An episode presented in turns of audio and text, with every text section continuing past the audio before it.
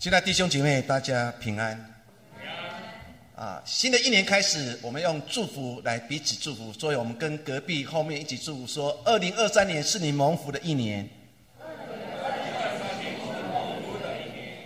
我们进入神的话语之前，我们再一次来做一个祷告。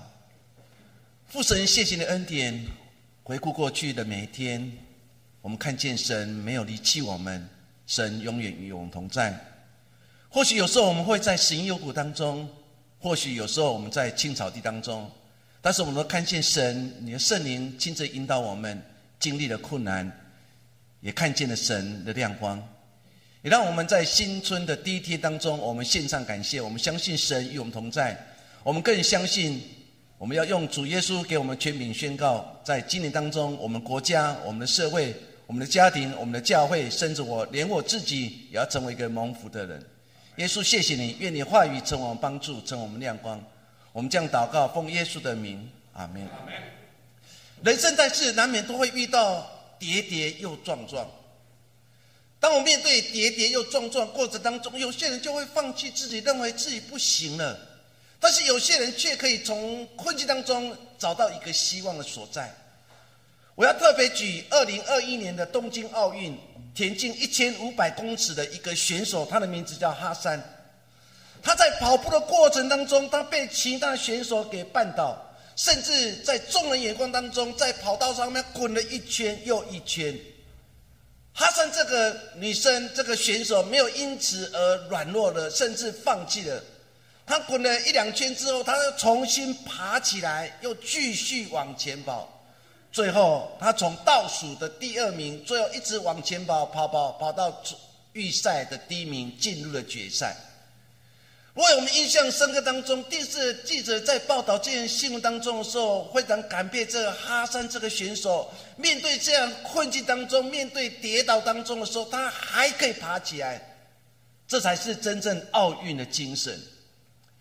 我们每个人人生当中，是不是也像这哈山这个选手一样？在过去的二零二二年，我们跌倒过，我们软弱过了，甚至我们失去信心，甚至我们对神之间的距离好像越来越遥远了。虽然如此，但是那位爱你的神、爱我的神，并没有离弃我们，他永远与我们同在。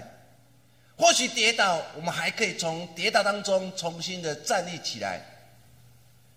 圣经当中其实讲了很多例子，他曾经跌倒过，但是重新又站立起来。特别在新约圣经当中记载一个叫马可这个人，马可年轻的时候就跟着保罗一起去传福音，后来不知道为什么什么原因，圣经也没有任何的记载，马可后来就离开了保罗。这件事情让保罗其实心里非常的难过，甚至对这个年轻的马可其实多有怨言。可能在他的印象当中，这个马可可能吃不了苦，可能这个马可可以。传福音的过程中遇到很多挫折，所以最后他离开的。保罗其实在写信的过程当中，曾经有意无意的在批评这个马可这个人，这个年轻人吃不了在传福音的苦。但是没有想到，马可后来整个生命的改变。保罗在写信给腓利门书当中的时候，其中有一段话这样说：“与我同工的马可问你安。”很大转变，本来已经离开传福音的路上的马可，后来又重新回到了马保罗身边，成为保罗在传福音当中非常的帮助。所以他特别提到与我同工的马可，在马可最软弱。最性情最低潮的过程当中，当时的巴拿巴就成为他的帮助，然后带领着他，一直扶持他，重新扭转了整个马可的一生。那马可后来又重新回到保罗的营中，甚至与保罗一起传福音。现在弟兄姐，当你去读马可这个人的故事当中的时候，你就看到人不是因此而绝望。当我们跌倒之后，我们透过人的祷告，透过人的关心，我们可以重新站立起来。所以，我们每个人在福音的战场上，我们占着非常重要地位，因为我们都有可能成为别人的帮助者。当别人在软弱当中，不是一味的批评，而是在他最软弱当中的时候，有些愿意伸出手来扶持他。我们的环境训练我们，不是成为他的帮助，反而成为他的阻碍者。因此，我们社会当中，因此就常常充满了很多的敌视、很多的仇恨，甚至人跟人之间无法和平和平相处。今天我们重新回到上帝面前，重新在这个新春的第一天当中，我们献上感恩的心，重新来想过去的日子当中，我们曾经跌倒过，但是不要灰心，靠着神的恩典，我们可以重新站立起来。弥迦书第七章第八节，我们一起来读。我的仇敌啊，不要向我夸耀。我虽跌倒，却要起来。我说罪在罪案中，耶华却做我的光。我们看到这样经文当中，他说：“我的仇敌不要向我夸耀。我虽然跌倒了，但是你要起来。我虽然在一个黑暗当中，但是耶和华要成为我的光。”现在弟弟兄姐妹，当我们去读这段经文当中的时候，他特别提到说：“我的仇敌会来攻击我，是因为我软弱了，我跌倒了，我在黑暗当中。虽然在如此的状况当中，我依然要站立起来，靠着神的恩典，我要站立起来。甚至我在黑暗当中的时候，神就成为我的亮光。当你好好去品尝这句话当中。”给我们成为一个现代人，甚至我们在过新年当中，我们一个很大的帮助，因为我们不知道新的一年会发生什么事情。有些人认为新的一年经济可能不会那么乐观，因为通货膨胀指数可能不断的提高。我们面对一个未知的前程，就如同早期以色列百姓，他们要过约旦河，面对约旦河是泛滥成灾。约书亚带着这群以色列百姓，或许心会慌。他们好不容易离开了旷野，准备过约旦河，过去就上帝所赐给他们牛奶与蜜之地。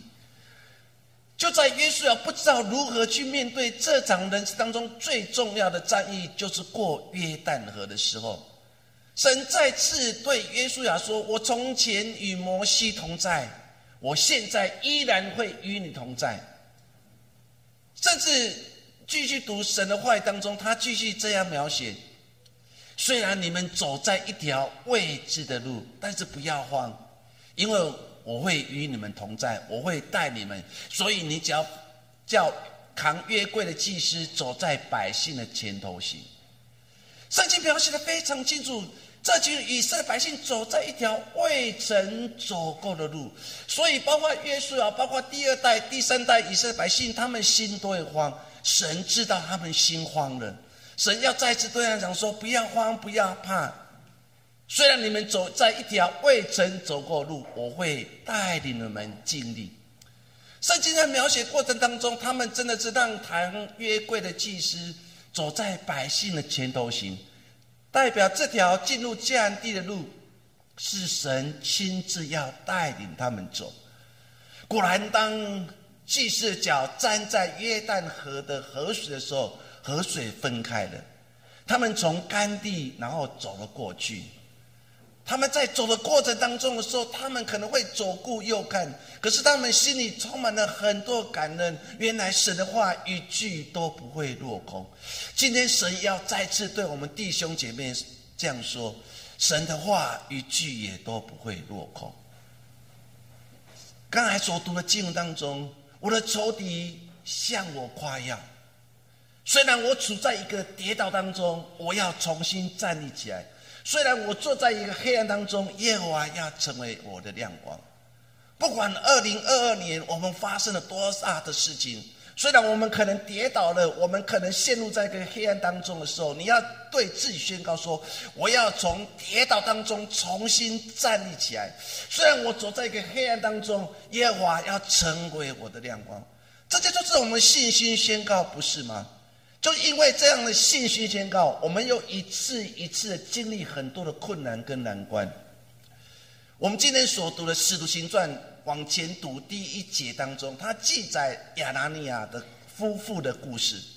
他们因为欺骗了圣灵，虽然被处死，这件事情带给当时开始萌芽的初代的使徒教会遇到一个很大的挫折。那样挫折打击了很多人的信心。当教会要重新站立起来，可是这群的门徒并没有因为这场的事件当中而跌倒、而软弱、而陷入个恐慌当中。这群的门徒又重新站立起来，他们比以前更加的同心。当他们同心合一的聚集在一起的时候，我们刚才所读的经文当中，神迹奇事就会不断的发生。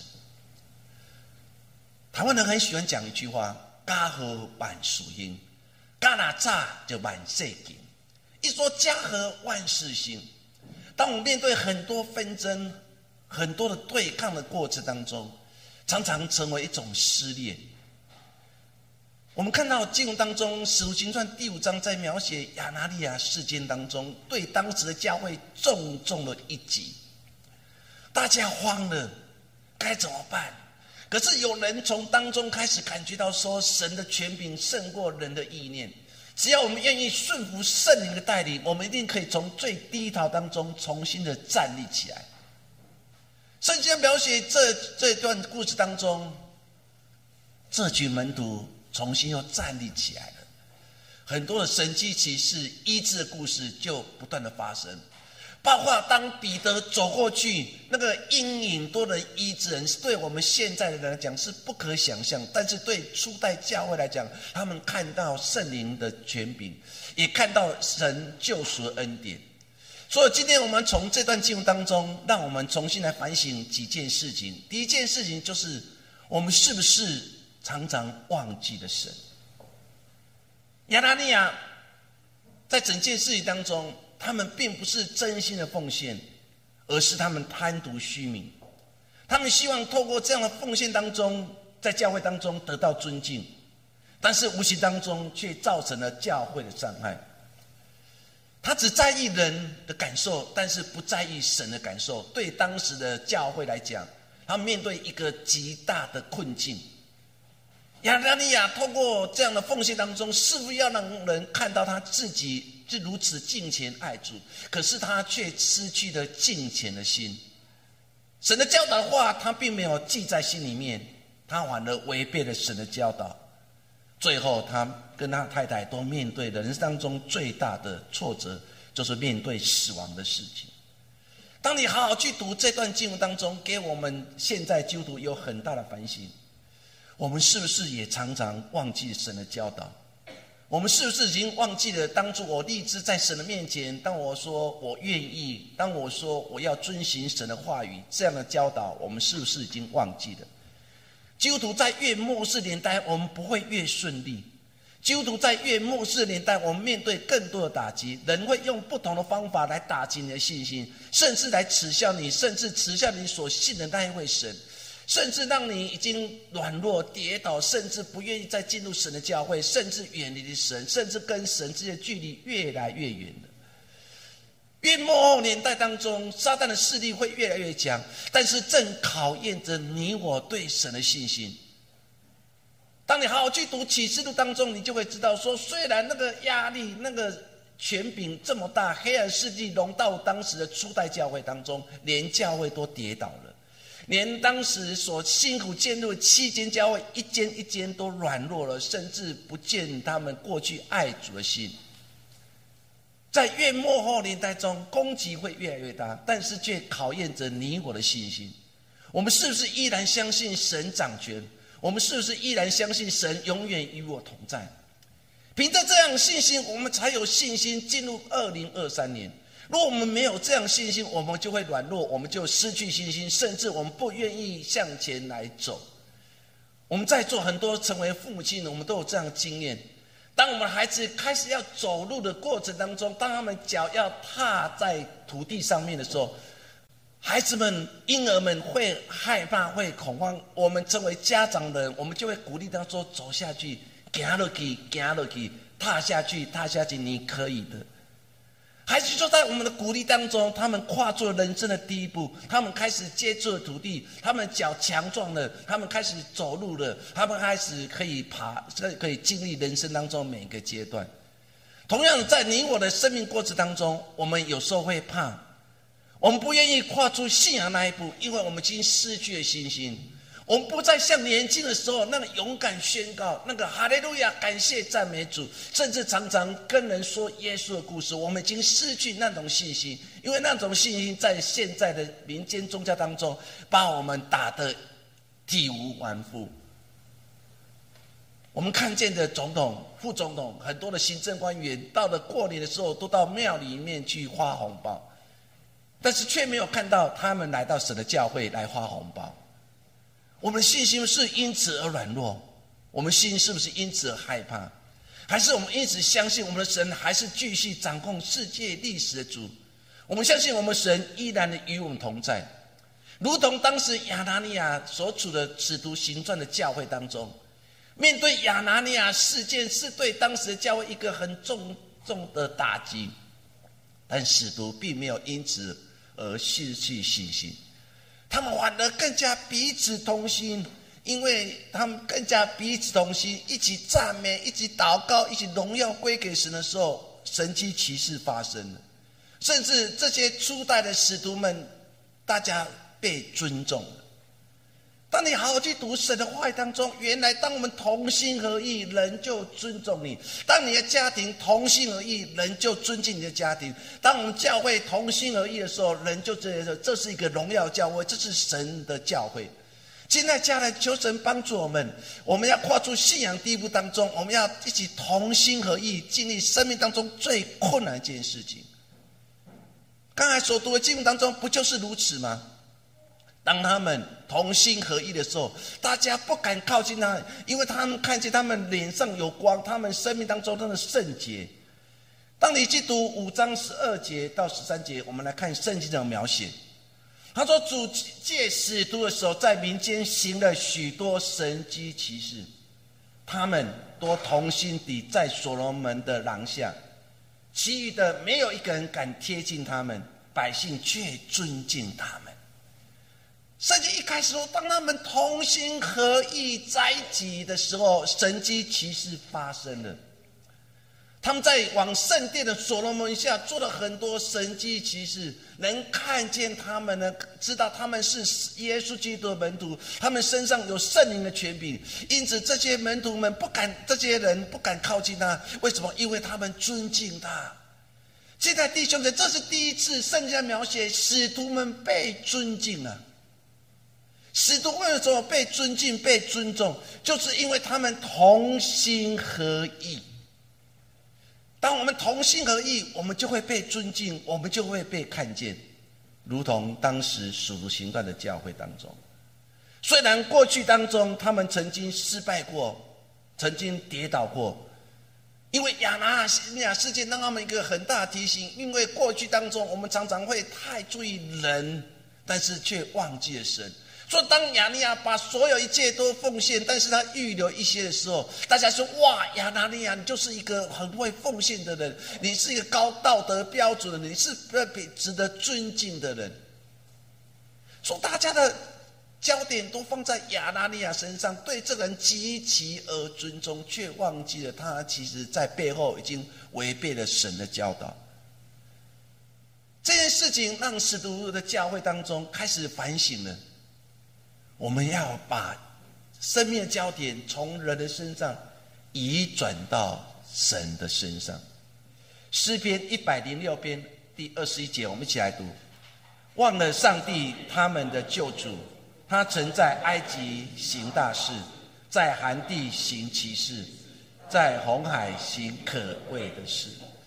诗篇的作者说的非常清楚，他特别指出当时的以色列人。他们忘记了神，忘记他们上帝。这边的救主阿多奈其实讲的就是杰和巴 Elohim，就是神的意思。他们已经忘记什么？忘记上帝曾经在埃及行了十个灾祸，让他们可以平安的离开。他们已经忘记了神，甚至已经忘记在寒地寒这个地方所行的每件神迹，甚至过红海可畏事情，他们已经完全忘记了。诗人其实很重要，要再次提醒他们，不要忘记上帝在你们生命当中所成就每一件事情，而不是忘记了。我们是不是也常常忘记了神在你我身上恩典？还是我们认为这一切的努力都是我自己个人打拼的，却忘记背后有多少人为你做祝祷告，背后有多少人在为你祷告？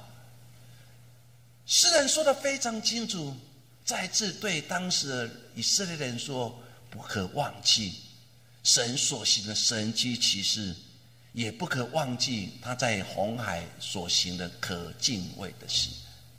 其目的就是让他不要忘记了神。经文当中特别提到，这些的门徒同心合意，在所罗门廊的走向。我们看那个地图就可以知道，在圣殿之前，他们在前面有一个有点廊道的意思。门徒们就在那个地方行了很多神迹而启示。当我们读圣经当中说，使徒们当他们同心合意的时候。神迹奇事就发生了。同心合意，其实在希腊文的原来意思说两个人或以上的人和谐的人际关系。另外的意思就是他们意见都相同。圣经说的非常清楚，亚拿利亚事件就是他们意念不相同，他们或许在这件事当中，他们看见自己的软弱，因此这是门徒开始觉得神的权柄，我们学习尊重神的权柄，会在每件事当中显出他的奇人跟大事。因此，这些门徒们开始学习一件事情：我们不能再分裂了，我们不能再彼此对抗了，我们不能再依照人的意念去行事，而是我们要学习听神的教导。圣经一开始就说他们同心合意，意思说他们就有和谐和睦的关系。亲爱家人，求神帮助我们在每一天的生命的经历当中，我们要意念相同，心思相同，一起去做神所喜悦的事情。在教会的生活当中，更需要如此。我们可以做了很多社区的施工。我们可以让市政府肯定，是因为这段期间将近九年时间，我们一起同心合意的做了这件事情。上礼拜五是最后一天的结束，我在外面，然后送小朋友，然后让小朋友顺利的上父母亲的车子或是摩托车。有个家长就过来跟我讲说：“牧师，谢谢你们。”他只说短短的这句话：“说牧师，谢谢你们。”其实对我们来讲，就是一个很大感动。当我们同心合意去做一件事情，我们看到那些弱势孩子、那些有需要的孩子、那些软弱孩子、那些已经被完全放弃的人，他们慢慢的生命改变。尤其在最后一天，我们做一个敬拜，当这些孩子大声的唱，大声的。唱歌来赞美神的时候，其实，在后面的我非常感动。我们一路走来要做一件事情，不就是带领这些孩子经历神的恩典，让他们在他们最幼小年纪当中，知道有一位神爱他们。这是我们教会在做歌班一个最重要的目的，不是吗？我们同心合意的去做一件事情，当我们同心合意去做一件事情，神的恩典成就就临在我们生命里面。我们的青少年很多，有些小朋友就是从课后班，然后进入神的教会。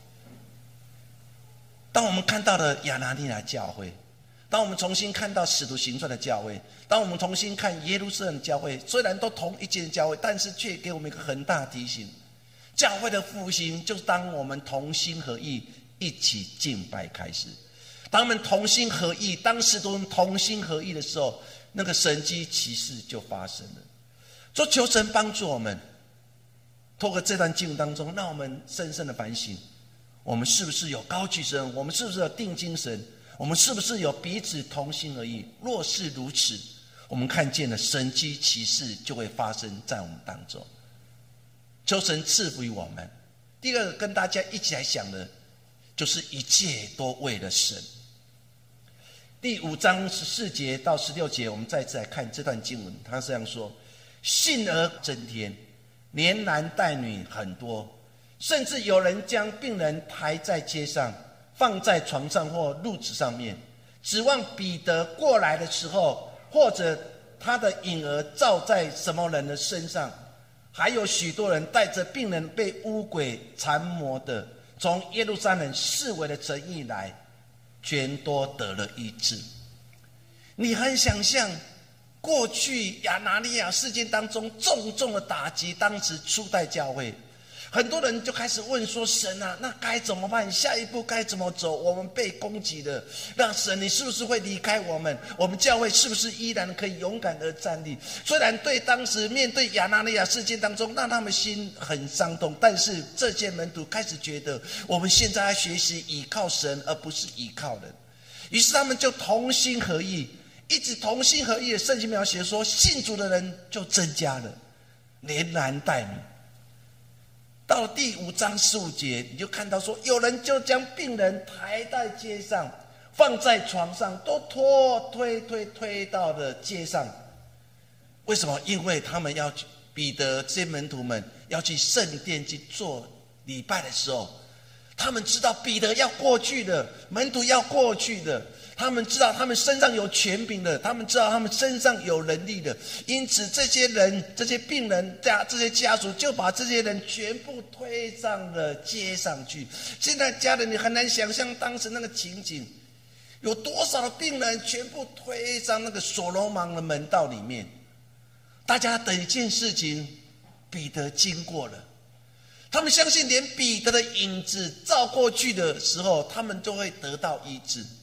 他们相信这些门徒带有权柄，会带有医治，所有软弱的人都可以得到刚强，甚至病痛人都得到医治。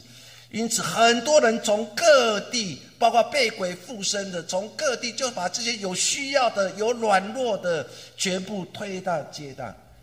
圣经描写说，从耶路撒冷四周围的城市，那些病人、那些被鬼附身的人都来了。你可以想象那一场的敬拜不是健康人敬拜，那一场的礼拜是很多被鬼附身的生病人敬拜。他们看见了使徒，看见彼得能力。五章十六节说，这些人全部都得到医治了。亲爱的家人，你可以看到，当他们一切都为了神的时候，神的能力就在他们生命当中；当他们一切都为了神的时候，神的救赎就临到了。我们今天是不是会可以一切也可以为了神？若我们一切思想、一切动作、所有一切都是为了神的时候，神的救赎、神的恩典就会临到我们身上。当我们在做社区工作，一切都为了神的时候，我们会为了神，甚至为这件事情而祷告，神奇实事也会发生。若我们看到我们弟兄姐妹很多人需要被关心、被软，他们生病，他们需要被祷告，我们都一切为了神，我就可以为他做祷告的时候，其实他们病会得到医治。我们教会在那有一个群组，叫代祷小组。我最高兴的一件事情就是这些的弟兄姐妹，他们有需要，他们第一件想到就赶快抛给牧师，他们爱我就赶快抛在一个群组里面。我看到很多弟兄姐妹，他们就阿门，愿神医治你。他们就举起祷告手，为这些软弱的病痛人祷告。这些软弱病痛人得到医治哦，他们就马上回到说：“我的我病得到医治，我的疫情已经控制了。”他们就会献上很多感恩的心。亲爱弟兄姐妹，当我们一切都为了神的时候，其实你会看见，原来神与我们同在。从二月开始，我们第一场礼拜要一个新的方向。那个新的方向就是我们要有一个带导跟分享小组，因为我们有两场礼拜，我们根本对对方的人完全都不认识。我们期待透过彼此的关心跟带导，可以拉锯彼此的关系，因为我们相信一切都为了神。使徒们一切都为了神，发生什么事情？彼得的影子照过去，病都得到医治了。从耶路撒冷 四个诚意的人都带来的，我们看见的全都得到医治。只有一个观念，全部都为了神，一切都为了神。有什么果效？信主的人增加的，他们相信使徒有权柄，彼得影子照到都可以得到医治。第三个，病得到医治，鬼被驱赶，然后教会大大复兴，一切都为了神，如同加文所说，一切荣耀都归给神。我们在读书的过程当中，曾经去看，想要去了解，到底加文的墓到底在哪里？所以我们就去寻找加尔文的墓跟约翰诺斯里的墓，在英国。当我们问那个学者说：“哎，请问一下，那个加尔文跟钟诺斯的墓到底在哪里？”那个神那个教神学教授说：“这两个人没有墓。”我们就很奇怪说：“为什么？因为大家都有墓，为什么这两个人没有墓？”我们可以去凭吊他，去纪念他，去诉说他生命当中为了改革当中所做的很荣耀事情。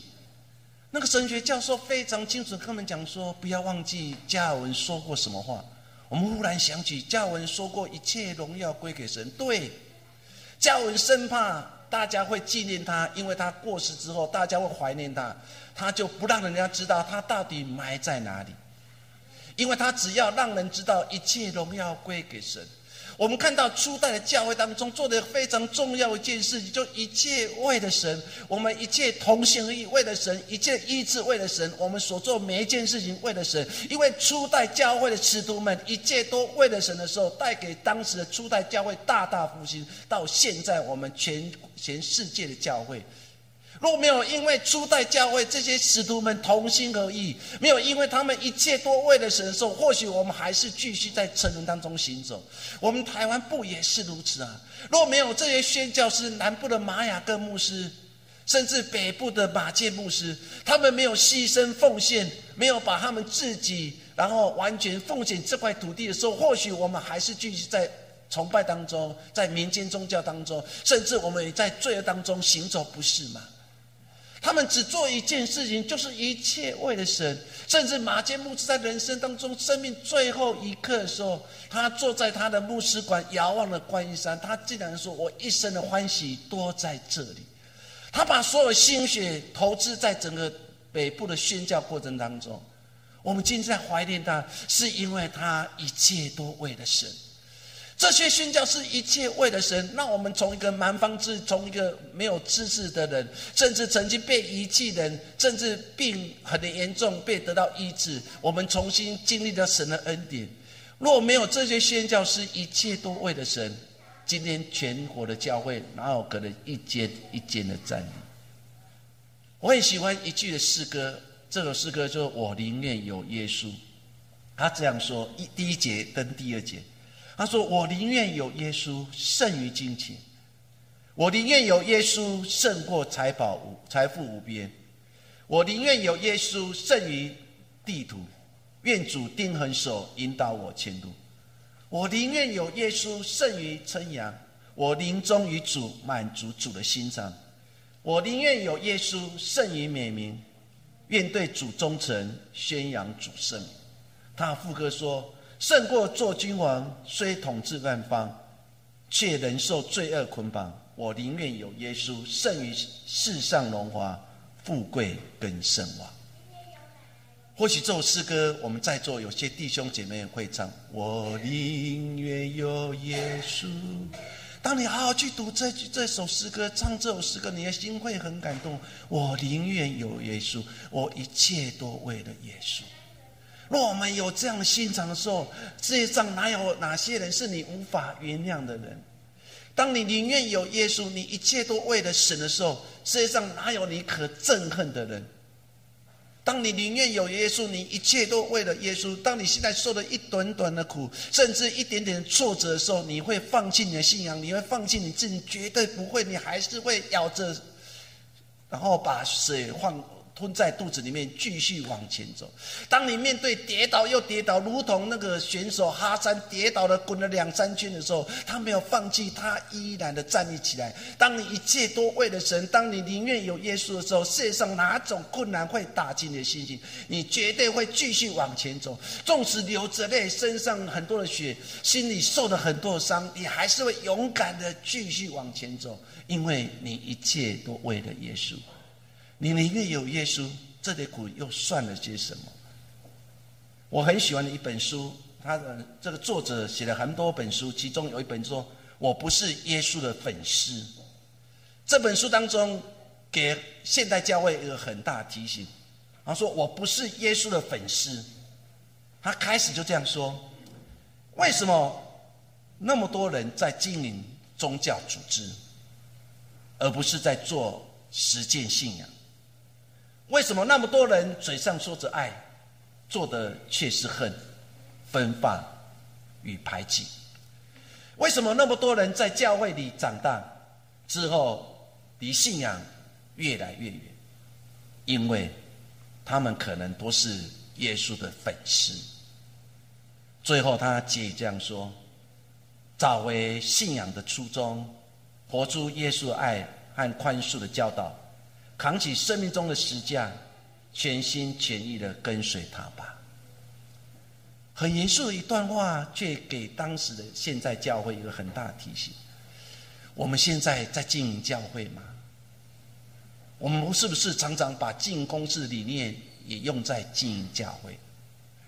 我们常常陷一个很大的盲点，就是经营教会组织，而不是在实践信仰。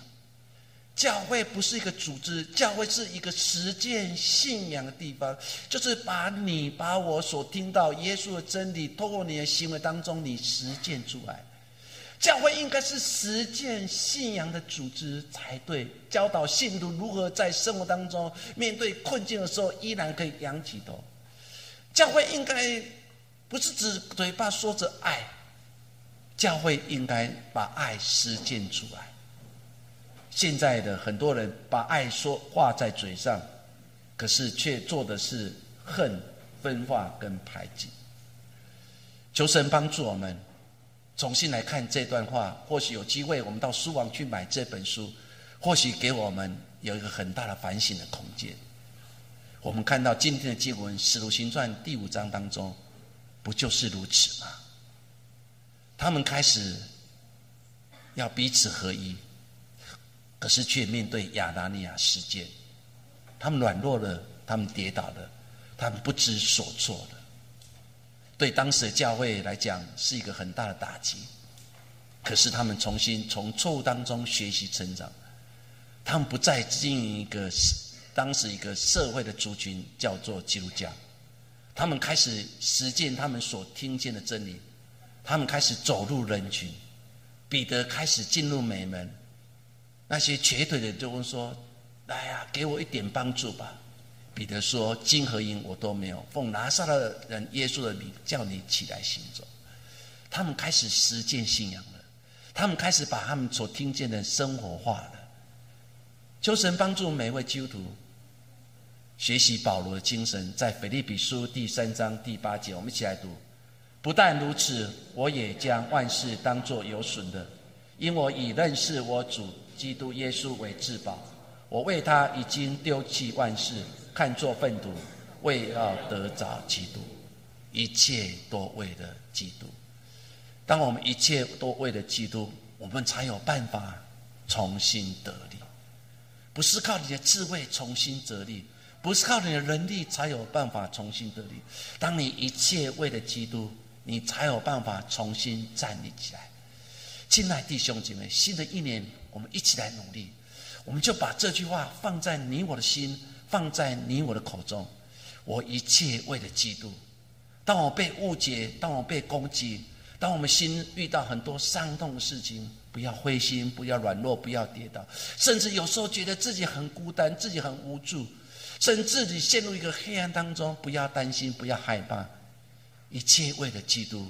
神会让你在黑暗当中重新看见亮光，神会帮助你从这个跌倒当中重新的站立起来。当你一切为了基督，你才有办法重新而得力。从我这个人学习转移到那一位爱我们的主，不要常常想到自己，你要常常若耶稣在这里，他会如何做？把我。以我为自我中心的，开始转移到那一位爱我们的主。最后，还用以赛亚书第四十章三十一节跟大家一起复勉。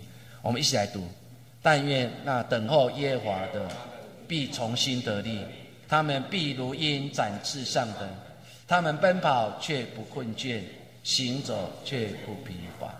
圣经说的很清楚：等候耶和华，必重新得力。他会如鹰展翅上腾，奔跑不困倦，行走也不疲乏。愿神赐福于我们每位弟兄姐妹。二零二三年，我们都可以如鹰展翅上腾，我们奔跑不疲乏，行走也不困倦。让我们在每个人生路上重新反省，重新得到人力，那就是一切都为了基督。我们来做个祷告。亲爱父神，谢谢你。二零二二年，太多的自己，因为太多自己，却多却有很多自己的软弱。我们看见了疫情的关系，让我们失去了信仰；疫情关系让我们远离了神；疫情关系让我们对人跟人之间的互动变少了。主啊，我们再次回到你面前，重新来看《使徒行传》第五章对我们的教导。我们看见了神迹奇事的发生，是在所有的门徒们彼此同同心合意。当门徒们同心合意的祷告的聚集的时候，我们看到神迹奇事就发生了，帮助我们每位神的儿女在新春的第一天回到面前，再次检视我们自己。我们是不是已经在世俗化的世界当中忘记了神？我们是不是也在忘记神当中远离了神？重新反省，重新看清自己，重新从我挪移到爱那一位爱我的神，因为我相信有神与我同在，我心就不惧怕。让我们所做一切事都是为了神。耶稣，谢谢你，祷告奉耶稣的名。Amém.